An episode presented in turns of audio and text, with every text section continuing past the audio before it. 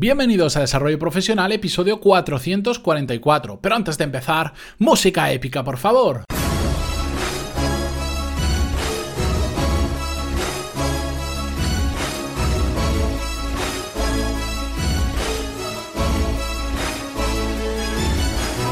Muy buenos días a todos y bienvenidos un viernes más a Desarrollo Profesional, el podcast donde hablamos sobre todas las técnicas, habilidades, estrategias y trucos necesarios para mejorar cada día en nuestro trabajo. Hoy, como buen viernes, ya sabéis que me gusta hacer uno de estos episodios sin guion, sin escaleta, sin nada exacto que seguir, simplemente coger un tema que me gusta, que creo que os puede interesar y compartirlo con vosotros. De hecho, hoy, lo he llevado al, al extremo, bueno, normalmente suelen ser temas pues, que he estado hablando últimamente con, compañeros, con conocidos, con gente del mundillo del desarrollo profesional o, o con amigos y en este caso para nada. En este caso he escogido un tema que me rondó el otro día por la cabeza, que simplemente tengo, digamos, el título y ya está, así que digamos que voy a pensar en, en, abierto, vais a ver cómo funciona mi mente, que va más rápido que mis palabras y por eso a veces, pues ya veréis que, que me lío un poquito, pero no pasa nada, me gusta hacerlo así. Y es que hoy quería hablaros sobre una frase que, que cada vez que lo escucho me pone muy nervioso porque es una frase extremadamente limitante a mi parecer, que es el trabajar de lo tuyo. Cuando escucho que alguien dice, es que tienes consejos que da la gente que es, es que tú tienes que trabajar de lo tuyo, a mí me pone muy nervioso, porque ¿qué es lo tuyo? Parece que sea algo intrínseco, algo con lo que hemos nacido. Tú naciste para hacer esto y tienes que trabajar de ello. Y ya está, y no tienes más opciones. ¿Qué es lo que varias ocasiones hemos comentado qué pasa con el mundo de las carreras profesionales, de las carreras universitarias. Estudias una cosa en la universidad y ya se da por defecto que solo, única y exclusivamente puedes ejercer de lo que hayas estudiado. Yo estudié arquitectura y, parece que parecía que solo podía ejercer como arquitecto y bueno, ya lo veis, absolutamente para nada. De hecho, a lo largo de mi vida profesional he hecho unas cuantas cosas bastante diferentes al mundo de la arquitectura. ¿Por qué? Bueno, porque el haber estudiado eso me capacita para ejercer en este caso de arquitecto, pero no me limita a poder ejercer de otras cosas. Evidentemente me tengo que formar, tengo que tener experiencia y un largo etcétera para poder dedicarme a otros temas, pero no es algo con lo que yo he nacido. Por lo tanto, ¿qué es lo tuyo? Yo entiendo que en muchas ocasiones esta misma frase no se utiliza en ese sentido de eh, ciñete a lo que has estudiado y deja de bobear con otras cosas, sino que va más por el sentido de decir, bueno, tú eres bueno en esto, a ti se te da bien esto, lo hayas estudiado, no lo hayas estudiado, tengas experiencia no, pero se te da bien, pues entonces trabaja de ello. Lo que pasa es que como normalmente se suele utilizar mal, creo que hace eh, más daño que bien, porque al final cada vez que escuchamos esa frase y si no tenemos el criterio que yo considero adecuado. ¿Qué pasa? Que le estamos diciendo a una persona, haz eso, haz eso, haz eso y olvídate del resto. Cuando en muchas ocasiones, ni en otras no, pero en muchas ocasiones puede no ser un buen consejo porque vamos a estar limitando las opciones de esa persona. Y al final, ponemos el caso de alguien que ha estudiado una carrera universitaria, un FP o algo similar, me da igual, mm, es algo que probablemente lo ha hecho tomando una decisión cuando tenía 17, 18 años, que igual en su momento era acertada, pero puede que ahora ya no lo sea.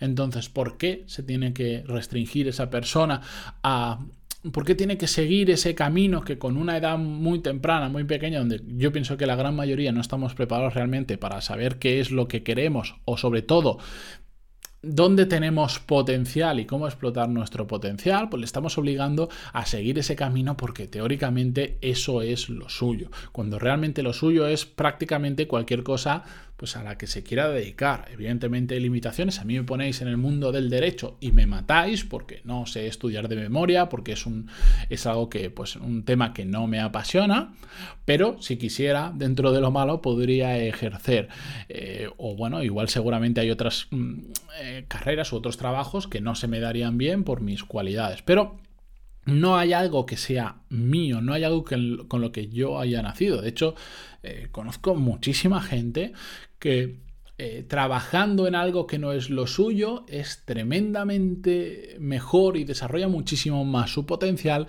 que trabajando en aquello que habían estudiado o por lo que se eh, a lo que se asumía que tenían que dedicarse por las cosas que habían estudiado o por la experiencia laboral que habían tenido y de repente redescubren un sector nuevo, un tipo de negocio, un tipo de puesto de trabajo y se les da tremendamente bien a pesar de que entre comillas no sea lo suyo. ¿De acuerdo? Por eso, simplemente va a ser un episodio más corto. Eh, quería al hilo de esto, deciros que intentar evitar ese tipo de frases autolimitantes que nosotros a veces no nos damos cuenta y también las decimos, pero sobre todo detectar cuando alguien nos está dando algún consejo o cuando escuchamos en algún sitio que nos dicen este tipo de frases para mí hipergenéricas y que aportan poco valor por ser tan genéricas mm, y saber discernir cuando alguien lo está diciendo en un sentido o en otro. Evidentemente entiendo que toda la gente que nos da un consejo nos quiere ayudar pero también tenemos que tener el criterio adecuado para darnos cuenta de que hay más cosas allá de los, más allá de los tópicos, de las recomendaciones habituales o simplemente de lo que mucha gente cree, porque hay mucha gente que también está equivocada cuando da un consejo, simplemente su visión es muy diferente a la que nosotros tenemos porque igual no han entendido cuáles son nuestras necesidades o qué es lo que realmente queremos hacer. Por eso eh, yo siempre digo que encontrar una única persona que sepa dar muy buenos consejos porque entiende muy bien tu situación, entiende muy bien el contexto y conforme a ello y a su experiencia te da un consejo, vale muchísimo más que estar preguntando por ahí a cualquier persona, ¿de acuerdo? Por eso mm, tanta importancia le doy yo a los masterminds, a este tipo de grupos de trabajo, porque en el momento en que encuentras una persona con la que cuadras y que realmente vale la pena, eso es oro puro. No es fácil de encontrar, pero cuando lo encuentras es de verdad lo mejor que podéis hacer. Es como tener un consejero a vuestro lado casi para cualquier tema que queráis tocar. Así que nada, con esto yo me voy a despedir hasta la semana que viene. Espero que hayáis disfrutado de los episodios que hemos tenido esta semana. Si queréis enviar feedback, como siempre, ya sabéis que lo podéis hacer en pantaloni.es barra contactar y además ya sabéis, os lo he dicho muchas veces, que en pantaloni.es también tenéis un montón de cursos de management y habilidades profesionales para mejorar en vuestro trabajo. Pegadle un vistazo porque tenéis cuatro clases gratis para ver cómo funciona desde dentro. Con esto yo me despido. Muchísimas gracias por estar ahí una semana más al otro lado, por vuestras valoraciones de 5 estrellas en y ese me gusta en, en que se agradece muchísimo y cualquier comentario también en la misma plataforma los leo, los respondo casi todos y nada, hasta la semana que viene. Adiós y a descansar, a descansar que hace falta.